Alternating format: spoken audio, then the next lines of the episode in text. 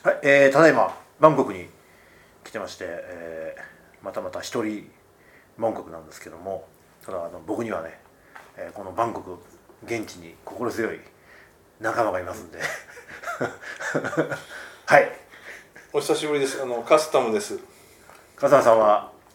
タイに移ってバンコク移ってもう1年、えーまあほぼ一年になりますね。えーはいインドネシアからね、ははいいえそしてもう一方なんと僕今日7年ぶりにお会いするこの方二郎です。 いやいやあのジャカルタでお会いして以来な なんかインドネシアコンビやないーかそう ですね。えーねジャカルタでえあそう駐在であ って、タイでまた会うそうーそうなかなかね。これはねもうね腐れ縁に近いものがあると思いますよそうなんですよね。いはいや本当に。ねえいや私自身がこっちに来るとは思ってないかやったそうですよね。よねそうですようねんなんかインドネシアでも骨を詰めるようなこと言ってましたもんねいやもうねでいいと思ってましたよね。 ですよね、えーはいはい二郎さんいつからタイ、に二月ですね。えーとはい今年の2月からそうですああじゃあまだ半年も経ってないようなそうですね。タイミングですはよい。ね、なるほどちょっとね今日はお二人にまあタイのね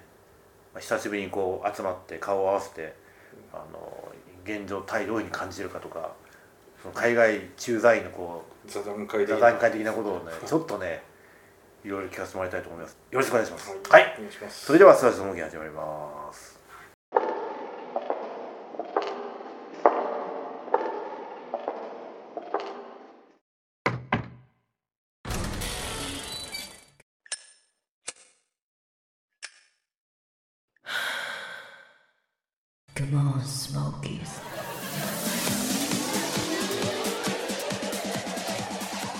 ということでございまして、えー、ジローさん7年ぶ りで何年も何年もそんやないやいやいや経ったのかという。 2016年、はい、6月か7月でしたよ僕の 苦い思い出が ディナちゃんに、はい こっぴどく振られましたけどねそれ以来それ以来ですからはい笠原さんもいたでしょあの現場に言いましたね。いたでしょ、ええ覚えてますあのジャカルタの僕のホテルでこんな感じで話したのあでしたかね。そうですよあー昼なん間かホテルに集合してでホテルの窓から見えるビルからね狙撃され そる。うそうそうよく覚えてる よく覚えてるあーあー今思い出しましたそれですよそれ、うんうんはいそれから早いもう7年が経ってね、こうやってバンコクでまたいやねだから集合といいうまだにこうお付き合いさせてもらってるっていうのは嬉しいですありがたい話ですよ、はいでジローさんはえーっとインドネシアジャカルタっていつまでいたんでしたっけ二千二十年のあー九月までですねじ。ゃあもうコロナ前コロナあーコロナ真っ最中真っ最中か特にやばかったはは頃ははですね。はその当時ってほら、まあ、笠野さんが前話聞いたけど、インドネシアの日本人駐在員が急激に少なくなったって話しうましたよねーんだからもう何みんな帰りましたもんねそうレジ便とか出てそうですよねあの帰れ帰れでで笠野さんはずっと残ってたんだよね 帰れ帰れとも言われずそうなんなら帰国もせず ですずっとねねええまあ残ってましたねえ二郎さん何年ジャカルタ赴任したんでしたっけ六年と八ヶ月長いでしたね。長はいなあ長いなあぶっちゃけ嫌だったでしょい。いやいやいや。帰ってこいって言われたのあ帰ってこいうんね。そっちそっちそうそうそう。ねまあ、あでもね、コロナ本当やばかったのであそう、うんどんな感じだったんですかねインドネシアのコロナのいやところっまてあ広がってるのは広がってるし、はいはいその頃はまだオミクロンじゃなかったあのーで、なるほどはい怖いコロナだったはのはでははで肺が真っ白になるとかねあったかかったらやばいし、はいはいあと何がやばいって、うんコロナでうん病院が使えなくなってるんで、あー別の病気した時にアウトわ終わりなんで、まあ、ああ確かにそれは変えるべきだろうなと ジャカルタっていう大都市のその医療事情ってどうなんですか平時はいいですよねあー別本に当うんまあねちゃんとしたところがあるし。あだけどコロナなんてもう怖すぎますねーあー本当病院行ったらかかりますもんねコロナにうんあ酸素ボンベをみんな、あの自宅に置いてたりしてああったあわえうんえ酸素ボンベなくなったりとなかくなえるそうそうえ何何何それあったわあったいやだからわそうなった時にはあのそう息ができなくなるかなんかでその酸えボンベと酸素マスクのそれをは自宅に常備してるっていうあそれなんか政府からそういういやいやもうちそょっとれやは闇取引もいっぱいあえる嘘日本人の中でね、うんあ日本人の中でそういうのがあったんだ、そとあの準備しましょうみたいなあーすごいねそんなことがあったんですねまあちょっと、うんうん実態が分かってなかったですけどね、まあコロねナまあねまあまあ多少はね過度に恐れすぎるっていうのあったかもしれないけど、まあただ怖いって思うのは自然なね感じなんでなるほどで二郎さんも2020年まで9月まではいジャカルタにいて、はいで今、まあ、さこれが3年はい弱だったんですけどその間ずっと日本にいたんですそうですあ本当につまんなかったですか 日本3年間、まああの1年半はね、帰って1年半はもう完全にあの、はいはい自宅でフルリモートだったので、あーはいはいはいはいはいしかもなんか外出るのもなんか嫌だし実あー家だったから、いまあ、高齢のね親もいるから実家だったんだあんまり変な菌を持って帰りたくもはないはいいしはいはいはいはい結局ずっと引きこもってあそましたねういやーちょっとちょっと鬱になりそうな雰囲気がありますまあでも僕は一人でも全然大丈夫な人なんで強い強い楽しく強い過ごしてまねしたね強いねゲームばっかりやってたなマジでうあー貴重なある意味時間だったんそうですねねだあの実家ってね本当私もずっと大学出てからはあの離れてたんいで親元はいはいはい久しぶりに1年ちょっと、はいはいはうん、親と一い緒まあある意意味よいいか良かったですね親孝行ですねそれはうん、そうういい機会だったのとなるほどで最後の1年ぐらいは東京にいたんですけど、あ一応本当リええモート解除になりまはいしはいて、はいはいはいはいまあでもねあの私が知ってる東京って2013年の東京あははなんではもはう全然違いましたねあそう2022年かの東京まあは。確かにここうだって満員電車もね、うん満員にはなるけど、うんそんな前はすごかったですからね本当にうんどんどんぎゅうぎゅううでんうんうん人ってこんなにやまあ全然可わ愛いです柔らかいのみたいないやまさにまさに圧縮されまくりみたいなそれはなくなったしあとまあこれ会社によると思うんですけど、うちはまあ週の半分ぐらいは在宅 OK だったのはいはいはいでまあねそれもすごく楽ですよね。まあまあそれはそうですよね。ね花金が週2回ぐらいあるようなイメージじゃないですか 確かに、まあ、うん花金って今も仕事そうううんああとネクタイもいらないっていうのーもそうねうん、これも変わったことだしそっかそっかそっかそっかあとあれあの2013年の東京はね、はい皆さん覚えてないかもしれないですけど、サラリーマンはみんなねカバン持ってたんですようんうんあ確かに今はリュックサックなんですよおあーそれが変わった変これもわ大っきいた、うん違い変わった変わった、うんはいはい、はい、ようやく認められるような、うんそうそうそう当時はねうんリュックサックの人いましたけど、いたうん何うん一そうそう本線って感じだそうったんでそうすよ確かに2013年は、確かに確かだにけど2020年超えたら、うんみんなうんリュックサックだし確かに確かになんかねすごい楽えこんな楽だったっけなってあれもあの一説いろいろあるんですけど、まあ、僕もそうなんですけど使ってるのね結局あれもねそのリモートでやるようになって、うん PC を常に持っうん入れるか持らってかなきゃいけないじゃないですうんかあれってやっぱりそのバック、うんまあリュックサックとバックパック一番楽でいいんですよねうん割とね手先のカバンだとね結構重かったりもするので、はいなるほどねでそれで改めてまたはい二郎君タイに行ってきなさいみたいな話だったそうですということですよねどうでしたその時の気持ちはえまあようやくかなもうあのインドネシアからね、はいそのままタイに行くっていう話があった元々そうだのったでんだはいはいはいうんでもそれがまあ一旦日本に帰りなさいと言われて、まあ、1年ぐらい日本なのかなと思ったらうんもう3年も経っちゃって、うん、まあでもそのタイに行く話は消えてなかうっんなるたほどし、ねあとまあ日本で私がやってた仕事自体がもうタイの仕事だったのでああそうなんですリかモートではいこっちのはいはいはい世話をするみたいな感じだったんで、まあ、ようやく現地に来れたので。それなら現地でやった方がうんいいよと、そうですねうんまあねやっぱ組織に勤める人間としてはね、うんまあよくあることなんでしょうけどでもほらゴールがないじゃないですか日本に何どれぐらい入れていけばいいみたいなね、その結構気持ち的には辛かったんですよねあ確かにそれはありますね、うんもうこれ以上何もなかったらね40前だしみはいはいたいな、はいはい転職も考えないといけないのはいかねってそうなるよね思ってた特に二郎さんの場合ほら海外志向が強かったし、ね、まあそうですよもとねもとねで海外志向の一つって言ったらあの例の胎児の彼女はどうなったんですか いろいろ前も聞きましたけど実はずっと続いてまマしジてでもうもう何年日本にいた頃毎日は1い時間以上 LINE で毎日ビデオ通をしてましたねははいすごいねそれタイ語ですかいいや日本語が向こうできるんでねそうあそうほぼほぼ日本語でえーはいすごいね毎日毎日でしたねうんはあいやそれはすごいな彼女もよくあれですね残ってるというかうんお互いそうなんでしょうけど確かにだってもう10年とか、そうそう2014年からなのでは9年9で年すね10年目じゃうんうんい、えらい長いねそうですねコロナで愛を確信しました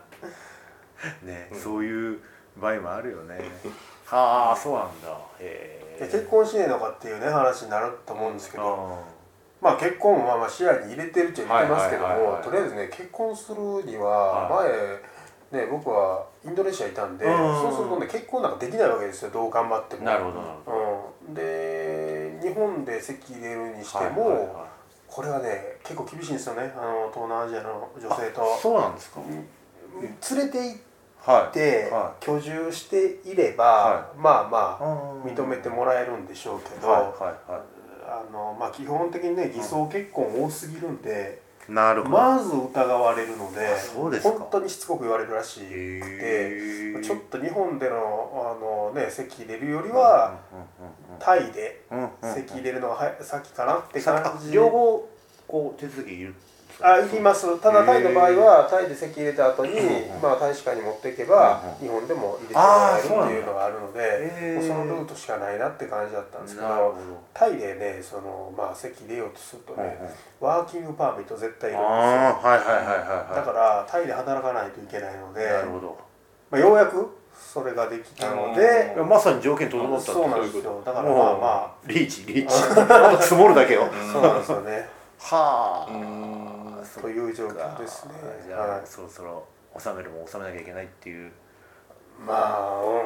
うんとこですよねでも席を入れるうん目的っていうかメリットっていうかなメリットメリットメリットってういかやもうあの本当月並みで申し訳ないはいですけど、世間体とうん会社への報告ですね、あー会社に対して、はいはいタイ人の彼女がいますとあー結婚を視野に入れてますとうんうん以前からずっと言い続けてのタイ赴任なのであなるほどそういうこ分とかってるんですよ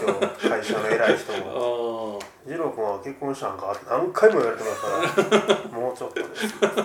それよく覚えてますね上の人もそうなんですよ面白がっちゃうんですよね上の人あってこういう話ーえでも伊代さんの勤めてる職場ってそういう国際結婚とかあんまりないんですか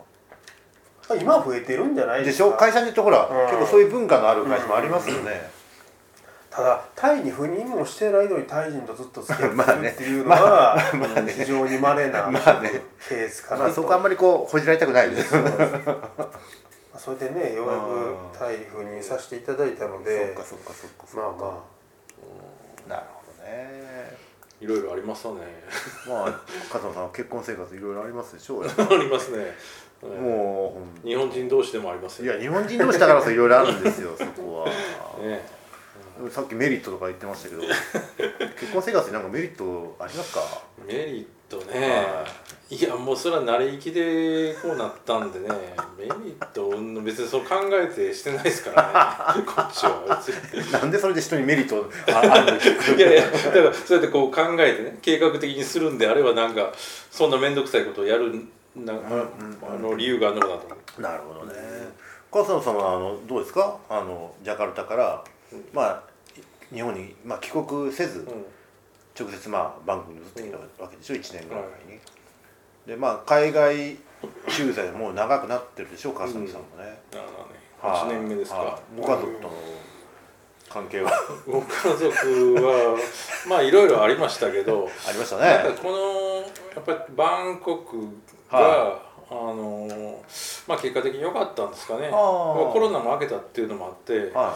家族が交代交代でなんか来るようになりましたねいジャカルタの時はあんまり来て来てなかった記憶あるんですけどそうですねまあ遠いっていうのとまいあや遠いっつったって飛行時間30分と まかあ1で時も間ジャジャカルタ別に何もすることないじゃないですか見るもんないし、まあ、まあでもバンコクの大都会っていうだけで、まあ何なんですかねでもやっぱり来やすいんじゃないですか心理的に心理的に、うんって いううんことで、えーああじゃあよく奥様がいらっしゃる感じでえーへ聞いてくれてますね来てくれた、うーんでもちょっとあれですよね自由がないですそうですねね常に監視されてるようななんでねやっぱりこの1年も経つのにもう対応ができないっていうのはも うそういうところにあると思いますよまあ、大い大体現地語覚えるのって現地の情勢と絡まないとねなかなか覚えられないしね行きたいんですけどこあう前がかってる感じじゃないいやーでもちょっとあれじゃないですかやっぱり例のことがあったからじゃないですかちょまあまあ それもっと話せる 範囲でえーねえまあそれはインドネシアでねあの ホームパーティーをしょっちゅう開いてたんであねー一番やっちゃいけないことやりましたからねいやコロナ禍やから仕方なかったんですねあれはいや全然そんなことないと思うよ全然そんなことないと思コうロナ禍でどこも空いてないからまあやっぱり、まあ、ホームパーティーっていうことになるんですホームパーティーってほら普通たくさん人がいるからホームパーティーじゃないですか、うあなたの場合はあれい僕やパーティーじゃないと思ん、うだんだんとこうねあの人がこう帰っていって2人になるケースもありますよねじゃなかったでしょでもあれ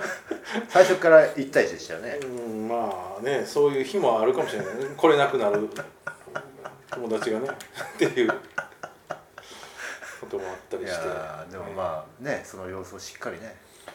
うん楽しそうな授業をやってる なんでそんなものを家族ラインに語学したんですかそんなのいやいやそれはもうなんでって言われてもね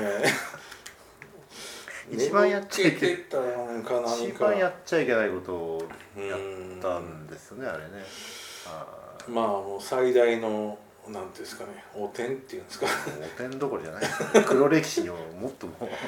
うももう一生多分ね奥さんから言われると思いますよ日々日々言われてますでねしょやっぱりだってその時のリアクションがもういまだに僕記憶に残ってるんですけどうさすがこの関西の女の人はやっぱりそういうストレートな表現するんだなって思いましたけどねんうんなんちゅうリアクションでしたっけなんやったっけな えーまず子供がね、は老後はそいつに見てもらえ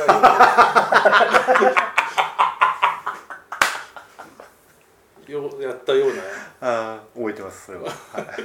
うんあー覚えてます一番強烈ですよねそれが、なあとはないんだけど、はうんいやほんま死んでくれた もういや何ももう返せないーいでやすそねりゃそうですよ ね私は会になりたいってやつですねいやでも今のお話聞いてるとねあの奥様もねお嬢ちゃんもタイに来てくれてるわけなんでまあまあ、まあ一応、まあ、うん和解したというのはよくう理解ーんできますあのご理解いただけたんじゃごない理でしょうか解はしてないと思いますけど ね単純にあのまあ社内はこの辺にしといたろわみたいなあそんな感じだと思います、うんあのどうですかあの勝間さんの場合はもう本当に直でジャカルタからバンコクに、ね移住されたわけなんですけど、まあね二郎さんもそうなんですけど勝間さんもよく昔からバンコク来てたじゃないですか、で少し前と比べてなんかどこの辺が変わったなとかってありますーまあだから、はいそれはもう国がとかいうことじゃなくて、はいコロナがのタイミングでまあいろん、まあ、世界的なもんもあるんでしょあうりしますよねはい、もう物価があははぐははっと上がりましたよね物価はね確かに上がった感じがすごくしますね、プラスバーツバー高ツ高なぜだかかわつからん円安ねですよね何にもいいことないですよあのよく言うんですけどその、まあ、駐在員のなんかメリットってやっぱりまあまあ残るよみたいなうんで特に東南アジアの場合はね、うんやっぱりその遊ぶのが結構加速するよみたいなことを言うんですけど、うんどうですか1年ぐらい経ってみてその辺はいやだからねそういう物価を考えたあらあ抑えないといけないと思うんですけどまだああまあ来てまなしなんで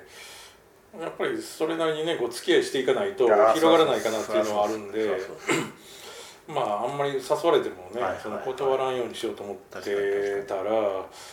んまに残らないですよね。もう感覚的にはもう日本にいるのとあんま変わんない、うん、いや以上やと思う以上、うんへえ何が一番日本に比べて高く感じますまあそのいやまあもうもうあの外食ですよね、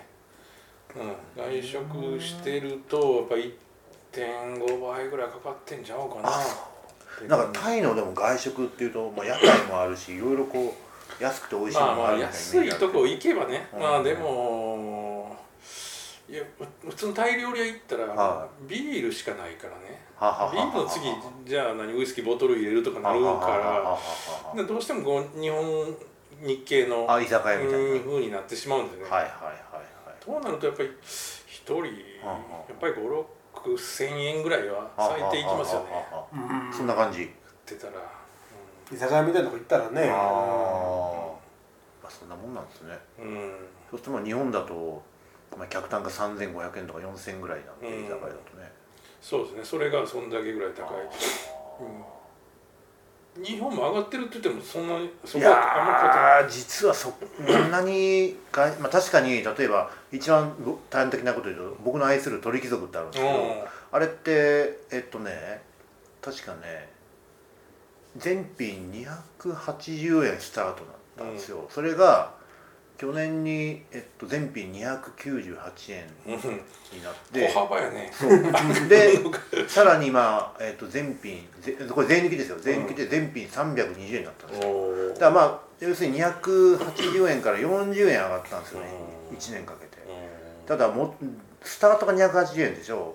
だから40円って言ったらまあまあな上げ幅じゃないですか、うんまあ電波以上ですから15%ぐらい上がってるわけで、まあ、そう考えたらね日本の外食も結構上がってるっちゃ上がってますよねいやだからその上げ幅が、うん僕だからそのコロナ前に来てた時かはらいするはいはと、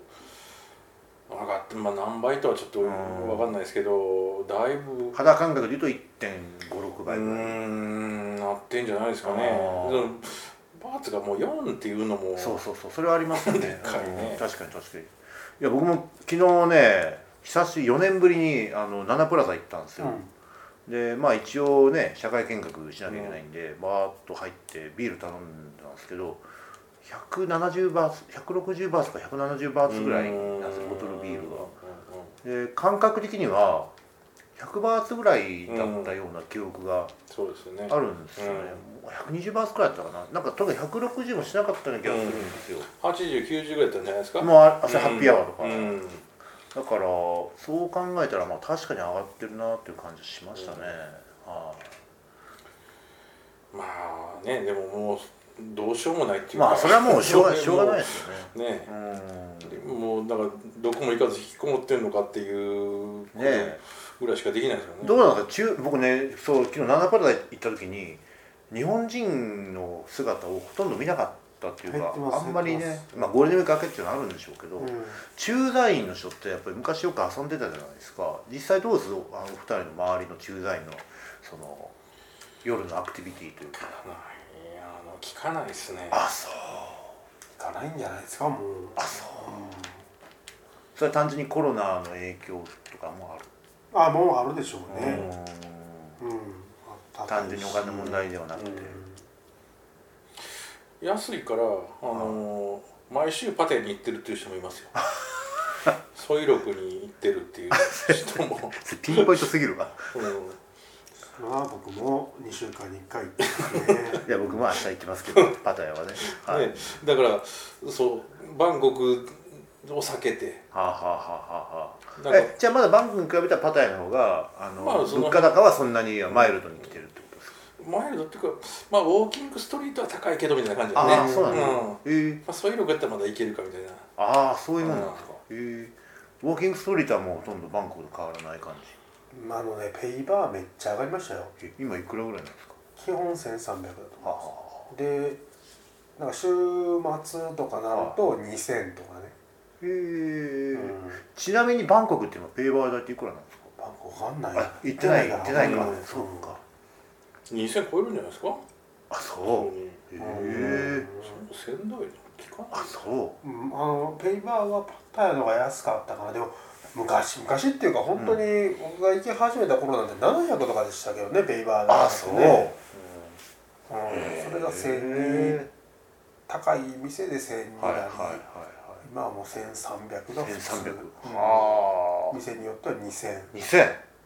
店に払う額ですからね、それはいはいはいはいでわかんないですけどショートタイムってはいなんぼなんだろう今、まあ前はね2000とかだったんですけど、今はもう3000 3000絶対超えますよねいやーそしたらまあ店によるけどもまあ足して5000バーツぐらいめちゃくちゃ高いじゃん2万以上かかる2万円ですよねそんなんいやでも日本で遊ね、日本で遊んだ方が ねそうかいいやんってなる日本人の綺麗な女性そうのなりますよねなんでタイ人と遊ばで2万円払わなきゃいけないんだっていう確かにそれはわかるなそれはその通りですねソイロクってそうでもないんですかそういうのが安いし、うんでもちょっまとね、あバービーやからねああ基ま本あねだからまあ仙台で行けるんじゃないですかあそううん我々のな仲間内で同じようなこと言ってるやつがいて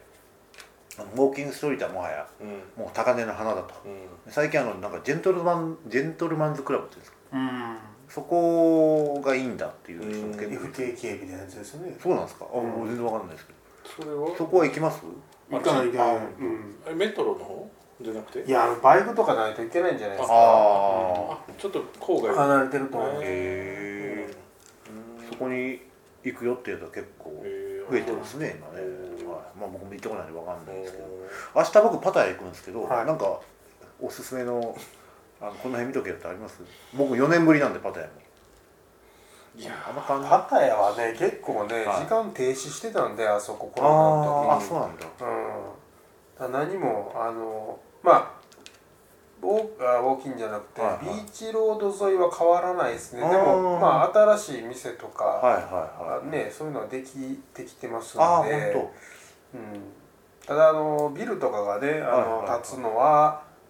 ビーチロードの当うんうん北かジョムティエンなんで、はいはいはいはいあんまり皆さんが行くようなとこじゃないんでそっかそっかまあでもあのコンドミニアムとかねタワーマンションみたいはなめちゃくちゃ建って増えまてすよるね、へええタイってまだ建設のラッシュうん、建設しすぎてて PM2.5 がやあばいとかねあいやさっきねキャサムさんの話したんですよ、あのスリランカよく行くでしょ、うんスリランカはもう太陽がもうなんか青空がカラッとしてるけど、うんバンコクはもうドヨーンとしてるんで気持ち落ち込むなんんだかこうあの見通せないのがなん見通せないかあー気持ちこっちも晴れないという確かかねに確かにそういやそれは僕もちょっと、まあ、久しぶりに来て思ったんですけど確かにね曇ってるんですよなんか、うんガスってるというか、うんなんなんていうんですかね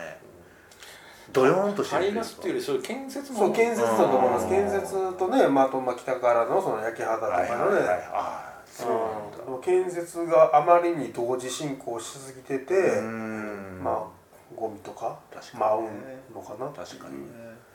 いや本当に建物まだいっぱい工事現場ね、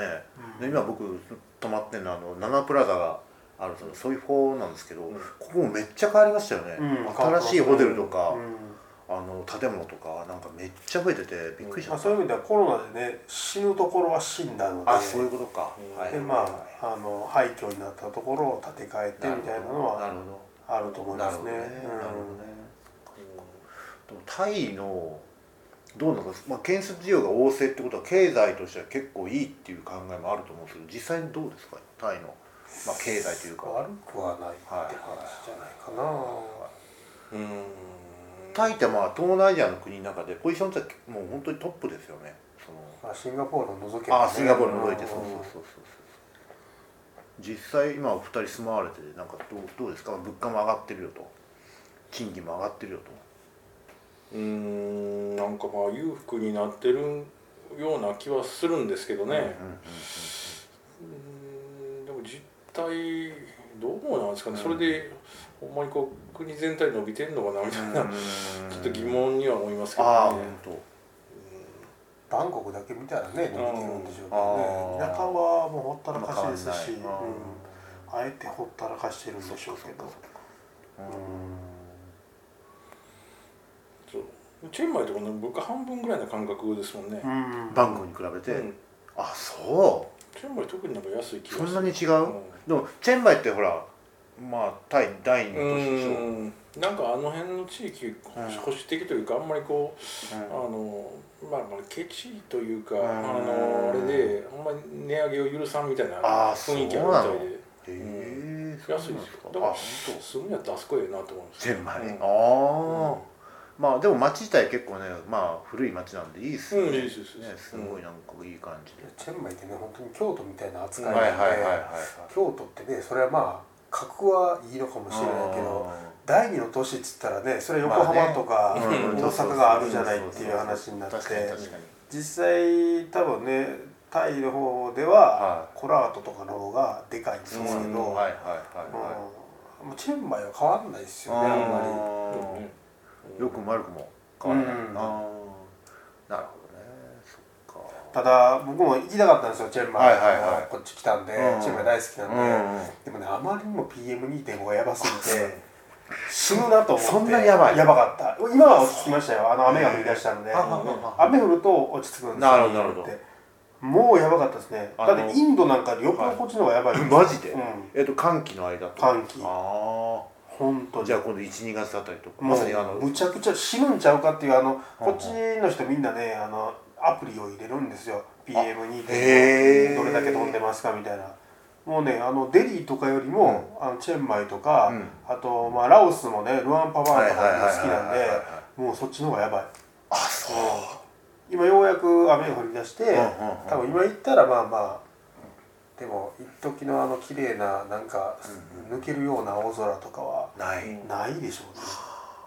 いやそれで結局まあタイの人ってまだマスク外さない人結構マスク外さないい ですから、何なんですかね。これねそうですよね絶対、まあ、単純にコロナだけじゃなくていや、ちょっとなんか独特な感覚だあな。僕 BTS であの朝去年あ去年、うん昨日朝ねあのサンナブブ着いて朝5時に着いてでエアポートレールリンクであの、何パイアータイまで行ってそこからうん BTS 乗ってきたんですけど、BTS の中でもう皆さんそう公共交通機関みんなあれ推奨されてるんいやいや、してない、してない、もう自去発的にや年のって10るんです月からなったんですよもう OK なったんですあよそうでもなんか見事に皆あさと、んオフィス街、はいはい見事にみんなマスクですよね多いっすよねあれはそのななんなんいや独特な感覚ですよ。日本人のマスク外さない人たちいるじゃないですはいはいか。はい同じだと思います。あーなんか怖いからみあそうなんだこっちのオフィスもみんなしてますわ。あそ日本人だけですね、外してるうんうの。逆に胎児の方がはあのうん。外しさてないる、してる、してる。はあある意味日本人よりも徹底してるかもしれないあそうなんなんですかねパタヤ行くとね、うんみんな外してるんでなんか楽ですよそ う海沿い海沿いだからううんんうん多分韓国だけなんで、まあ、地方都市行けばまあまあまあねねうんまあねまあね確かにそれでもインドネシアも言ってましたこの前あの来たやつがうんジャカルタもジャカルタの方がきついかもしれんみたいなこと言ってあそうマスク着用率へーえでもジャカルタって僕行った時びっくりしたのはあの時まだコロナもなんもない時代ですよ、暑いのになんでこんなにみんなマスクするんだろうと思ああしてましたあああしてたしてーまあでだからそれは元からそう PM そうがあったからってねでマスクにね皆さん工夫しててなんかキティちゃんのなん かプリントしたりとかああれねこんなやり方やってたんだって、うんあすごい印象に残ってるんですけどそれねうもんう空気汚いからねそう、まあ、それもあるんじゃないかなと思ったんですけどね、うんいやだからもう昨日本当 BTS のことびっくりしたんですよ日本もね結局だいぶ減ってきたんで、うん電車の中でも、うでああ当たり前になってきたなと思ったんですけどなんかいきなり BTS のことあれなんか少し前の日本の電車の中みたいだなみたいなあんねーもう言われな去年とはかいしてなかったらあ言われましたもんねお前とかあ本当にねえあんまりマスクしてくだうんさいしろみみたいたいな感じでなへえうんあそうなんだへえほっといてくれよいう感じですね まあねまあねあそうなんですねなるほどねそっかまあでもこれからまたねお二人ずっとタイにずっとねいるのが前提なんでしょうけど、うんなんかこれからちょっとやってみたいこととかありますタイでまあ仕事は当然タイでかはい改めてまあ奥さんの話もあるかもしれないけどタイで今はや毎日やってるものがあるんですけど、なんすかちょっとあまり言えるもので はないので もうタイであのあれですよ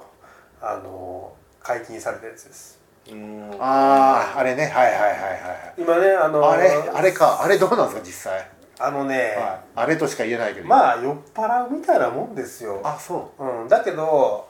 多分お酒よりはいいんじゃないかなっていう気はあーはいはいはいはいなんとなくしはいますはいはい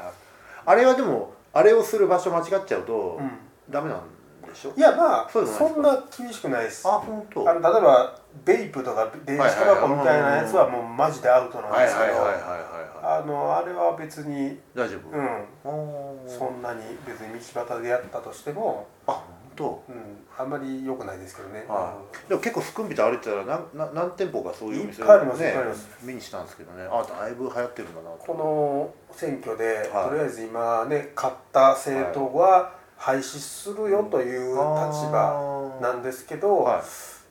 実際には多分ね廃止されない、ああ本当、うん、ただもうちょっとこう厳しく管理をするというあはは感はじで多分経済的にはまはあうんプラスはプラスなねの絶で、対そうですよね、うんタイでしっかりとまあ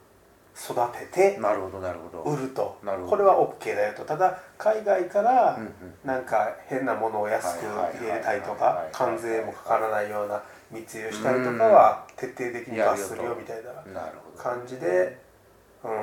結構ねツイッターなんか見てても日本人の方うんうんでうんこっちに来ていろいろまあちゃんと店を持ったりはいあれ自分たちで育てたりみたいなうんすごいだから立派なねあのアメリカとかから輸入してはいねはいはいはいはい設備とかあへーれって野ざらしよりうんもうん室内の方がいいんですっあての。なんかビニールハウス的なそうそう、はいはいはいかんちゃんと管理した方へが、えまあ、よく取れるらしくて、へえで私も結構ねいろいろ店回って、はいはまあ家の近くにいい店あったんいで、はいはいははいまあまあまああのでもね、そんなにねあの絶対必要じゃないですいねああ本当うんん多分、まあ嗜好品というかそうですで多分ね精神的にちょっとしんどいんだよなっていう人は、うんうんうんすごくいいんだろうなあーと、そうはいいう人たちがね言ってるんですよ解禁してくれとか言って、なるほどねうんなるほどだけど基本的に健康な人はいはは別にいいらないっちゃいけあーはいないはいはいはいとりあえずまああるからやっとこうかなみたいなあー感じで結す構僕の周りであの旅行の目的があれだっていう人うんも何人か増えてますね今ねそれ毎朝やってなんか一日がなんかいいわけですかよく寝れますあああはあ間間違いーえ寝る前にあれをする寝る前ですが僕はもうだから帰ったらやるああそうなんだ、うんあーもうリラックス、そうっすあねーなるほ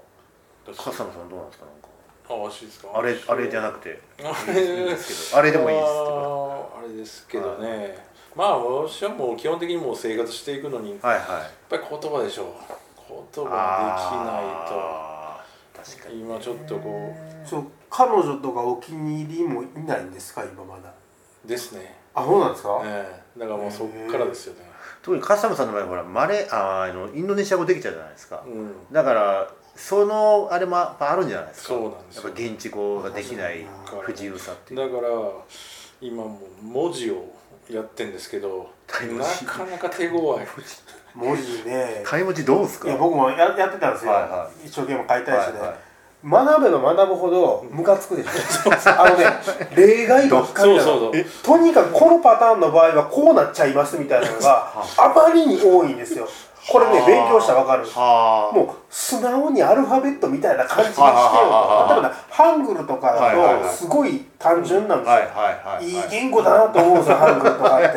て。でもタイ語はね、はもうこの場合はこう、この場合はこうありすぎてあ、そうしかも理由もない。とにかくこうこうなんだだとみたいな。そう。ムカつきますよ。ラムカム変大王だったっけなん か、何そ々うなんかが作ったんですよ。え死ねって思いますよ。わ母音が消えたりねそうええなんかけわからんすあよ。そなんでっていう。なんかやってるうちになんかばおあの、自然と覚えてくるんやっていうけどそれいつなんのかなみたいなあーなんかタイ文字って全く分かんないですけどね、あまあ、アルファベットに、はそのなんだ抑揚っつうかしん語語音やのかなだからそうなんですかイントネーションがついてるひげみたいなのはイントネーションみたいな感じでえーでもね法則も難しいんですわ本当に難しい、すごいなるほねどでもやっぱ現地語はねやっぱできた方がやっぱりね現地に住んでる限りはやっぱりやっぱりこうチャットできないとね なんじゃないですかい一回一回こう翻訳直してられないです確かにあの今笠野さんがおすすめの、そうチャットアプリって何ですかチャットアプリっていうかあのあのデートアプリって何ですかいやまあ基本はやっぱりねはいあの Tinder ですけどね Tinder まだ使ってうるん、ティンダでまた生き生きてるんですかやってますよねへーやってるやってるっていうかまあそうありますよねあーどうタでイすかタイでも取れ高どいれやだーやっぱそれはインドネシアに比べるとね、あそううんですけどやっぱそれ日本人が多いからレライバルも多いってこといややっってる人がやっぱりどどっちなんかなやっぱり、うん、そんなにメジャーではないでしょうねここいやそんなことないっすメよメジャーっていうかその、うん、どう言ったらいいかな AV ばっかり引っ掛けますけどねいやそそうですねだからそっちは多いんですけど、はいはいはいまあ、単純にマッチの率もやっぱりイノシシに比べたら低いですよねああ本当うに、ん、でそっからのこう食いつきも、はいもうあー減りますからあうんー僕笠野さんにほらミーフなるものを教えてもらったじゃないあーはいどうですかああれちらっと使ってみたんですけど、うん久しぶりに、えあまりにも面倒くさく てもうずっと放置してます よねえちょっと広告多いねいやまあそうなんですあ使ってますいやもう結局あもうそっから進んでないですそうね面倒くさくてもうね、いやもう別にもうどうでもいいなと思ってややめたんですけど、うんあいやだからその辺がこう面白くなってくるぐらいにそっかいやあの待望できないとなとそこをモチベーションにしな いとーそのためにやっぱりご家族がタイに来ないことが、うーん来るなんて言えないもんね、まあいたしかいしまあねあの両立できればいいですけどどうやって料理する のやつねいやーなるほど分かりましたはいまあでも僕もちょっとまあ去年7月に来てでその時はもうちょっといろいろあったんでなかなか出歩けなかったんですけどまあなので実質いろいろ出歩いてるのってほんと2019年以来なんですよう大体んねで4年ぶりなんですけどうんやっぱりだいぶ変わったなというのは確かにうん思いますよねあったはずの建物がなくなってるのも結構あるし、うんこの狭いエリアでも、で物価の上がり方も確かにあだいぶ上がったかなと思うし、まあ、ちなみに今日僕お昼ご飯はあのマクドナルドでハンバーガー食べたんですうけど、んなんかいろいろ探すの面倒くさかったうん結局でもあれですもんねビッグマックのセット食べてはい1000円でしょはいそうそうそう日本と変わんねえじゃんうーん約2本で1000円するんですか3日あしないしないしないあしないこっちは高いわそうだですよねこっちの方が高いですね意外と。 24050 240バーツだったような記憶がありますよねでほぼ1000円じゃないですか、なんかこっちね店によって値段違うんですよあその通りその通りはほんとあれパタヤかい、うんのビーチ沿いで食ってモーニングのあれが、はそう24050い、ですよねうんで周りのなんかタイに見てたらハンバーガー食ってないですよねマクドナルドでねチキンとかなんかなんかコンボみたいなあうんはいはいはいあっちの方がやっぱり安く上がるのかあ250バーツ近く払うんだったらはおすすめが1個ありますななんすかシズラうんシズラシズラっステてあーキのステーキハウススはテーキファミレスうんみたいな感じなんですけどへえあのねそこのサラダバーはあは僕はもうサラダバーしか頼みませあんどういうことどういうことサラダバーのみでサラダバーのみで、はまあ、水とか頼んで、は230バーツぐらいかいな、へえあのスパゲッティとかもあるしえああ本当まあ、野菜まず取れるし、はいはいはいはいうんはい、あの全然それだけで腹いっぱいになるんであああそうなのの日本だとしずらってすごい高いんですよねあれ高いですよねえ割と高級なファミレスみたいな、はいその通りその通りタイだとねあのサラダバーだけでも全然嫌な顔されないのあでそこ日本だと3じゃあ3000円とか4000円ぐらいそうそう最こっ低ちだと円1000円ではいはいサラダ食べ放題スープもあるし、へーあそれをめっちゃいいっなすかなか穴場ですねそれうんへえ早く言ってよタイ料理ねうまいけどやっぱそのね、野菜食べたくなりますよね野菜取れない野菜ないですもん野菜取れないね確か本当ににそれ特に生野菜はねうんなんか付け合わせのきゅうりぐらいですもんねうんタイ料理だとねはいはいはいでも僕あのイムちゃんよくああ今のところ好きで昨日も行ってきましたけどああんまり値段変わってなかったですよーあそうですかはい昨日うん僕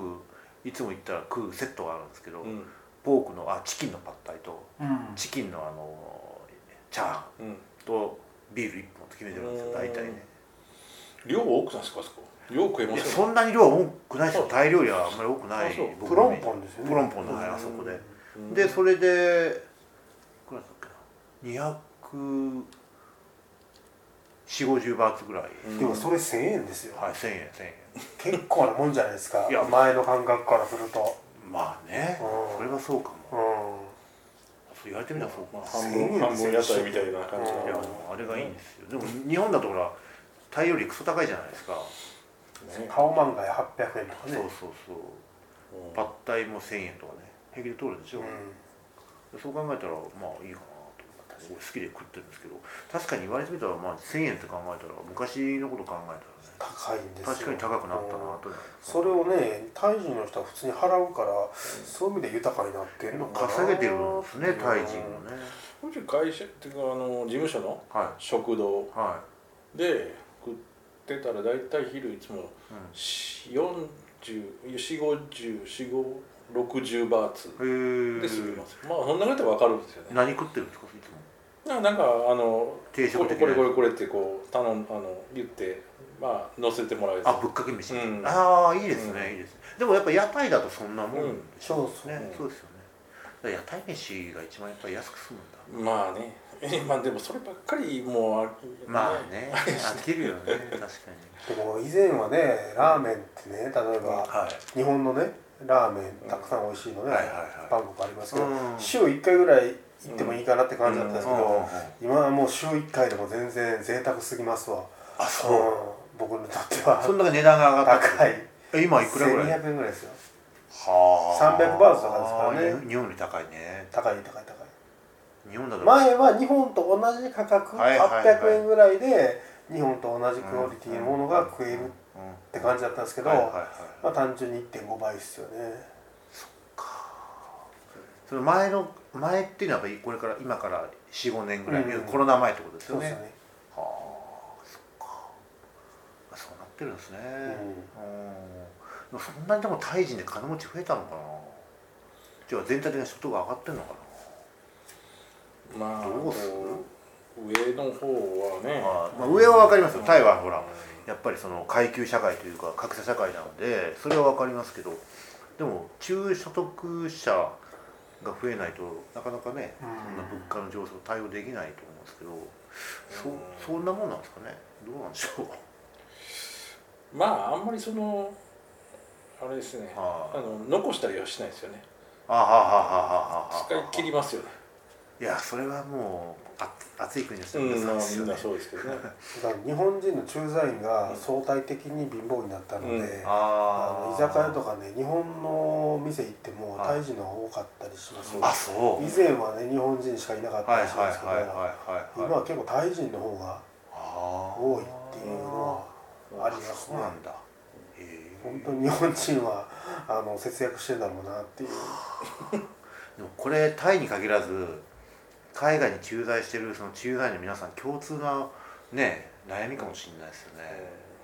アメリカの駐在員なんか大変みたいですよ今やばいででしょうね地獄だろうな地獄って言ってましたよ僕何人か知ってますけどやっぱもう半端ないですようんねラーメン一杯3000円の世界ですよそれそうこそううん一覧のねそそうニューヨークの一覧であの YouTube のあー動画見たら普通に頼んではあ4800円とかね4800円もするのに、うん、まあそれはラーメンと餃子とあーなんか飲み物みたいははなははラーメンがだって22ドルとかなんでしょいそっかそうそうそうあそあうそうとんでもないよねいやーで大戸屋がもう最高のディナーだって す7 8千コースうんうわサバのなんか塩焼きが三それそれそれこそ3000円とか3500円ぐらいするとか、いやだからそういう国の人からしたらそれもう日本生きたってたまらないでしょ日本安いよ安くてうまい確しかに本当に確かに確かに安すぎるあー確かにそれは日本に来てる外最近めちゃめちゃ多いんですよ白人が日本にうんああで僕ほらよくバーとかやるじゃないですか、俺なんかやるんですけどやっぱりねそんな感じありますよ、日本は安いよね安いと、まあまあ安いから来るっていうのはあんまり実はなかったりするんですけど、うん実際何か買う時にうんあまり値段は気にしないみたいなのは結構やっぱ言われますね、はいほらほら旅行に来るのに、まあ、確かに物価の安さっていうのは、まあ、一つの企業になるけど、それでリピーターがいることでしょ、うで初めて来るのに値段が安いから行こうだってあんま思わないじゃないんですか、うんで今結構日本に来てる白人の連中ってまあリピーターも多いけど割と若い衆が多いような気がするんですよねああまあ YouTube とかの影響じゃないですかそねうそう絶対そ多う分絶対そうまあいろんな意味でコスパはいいでしょううんめっちゃゃいいでしょ今、でクオリティはねやっぱり言うてもまだ担保されてるんでね、うんある程度ね安全だしね いやだってもう地図見たらわかりますけどね日本遠いっすよヨーロッパからそりゃそうですよ極ね東ですよ本当にでしかも今ロシアの上飛べないからねそうあそうですよねそうそうそうそうそうかそうかだからヨーロッパが大体南のルート行かないといけないそまああの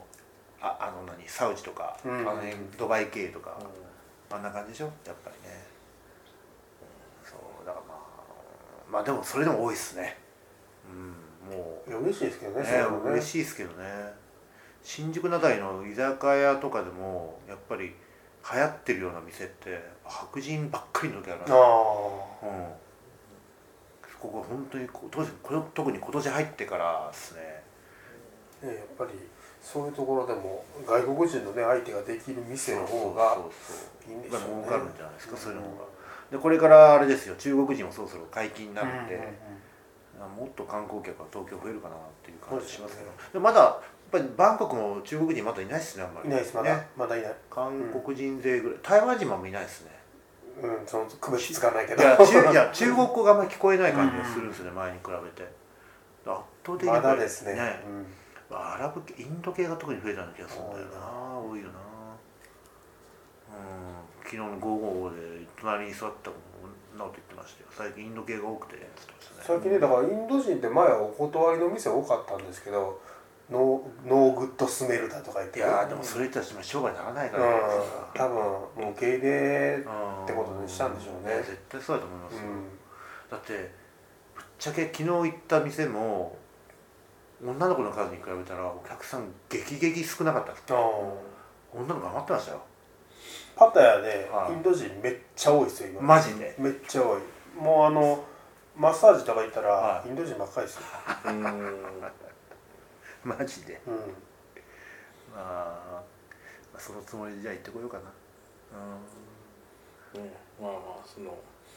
変わったパターンをまたね、そうねそうねまあちょっとブラブラ2日ばかりやってきますよパタヤはねウォーキングストリートも結構あの新しい店増えてるのであ本当にはいはいうんは僕ね好きなのはねあのちょっとバービア、はいはいはいウォーキングストリートの中のバービアがあるんですけど、はいはいはいはいそこがねあの、まあ、ちょっと入り口に近いところなんですけど、はいはいはあのなんかねすごいディスコみたいいになってるんですよは全体はがバービアで「カモンウェルカム」とかでみんなねうんあのやってたんですけど奥になんかでっかいモニターがついてへて、DJ ブースがあついてて、へえなんかいいですね僕は好きですね、ああいうのへー結構ちょっと明日探してきます、うんはいちょっと行ってみますわ、はいそしたらねちょっとまたいろいろねお話をまた聞かせてもらう機会があると思いますのでね、はいちょっと今日はとりあえずお二人の頻繁に来てくださいよ頻繁にまた来ます もうタイはね僕やっぱ好きなんでね、うんはいは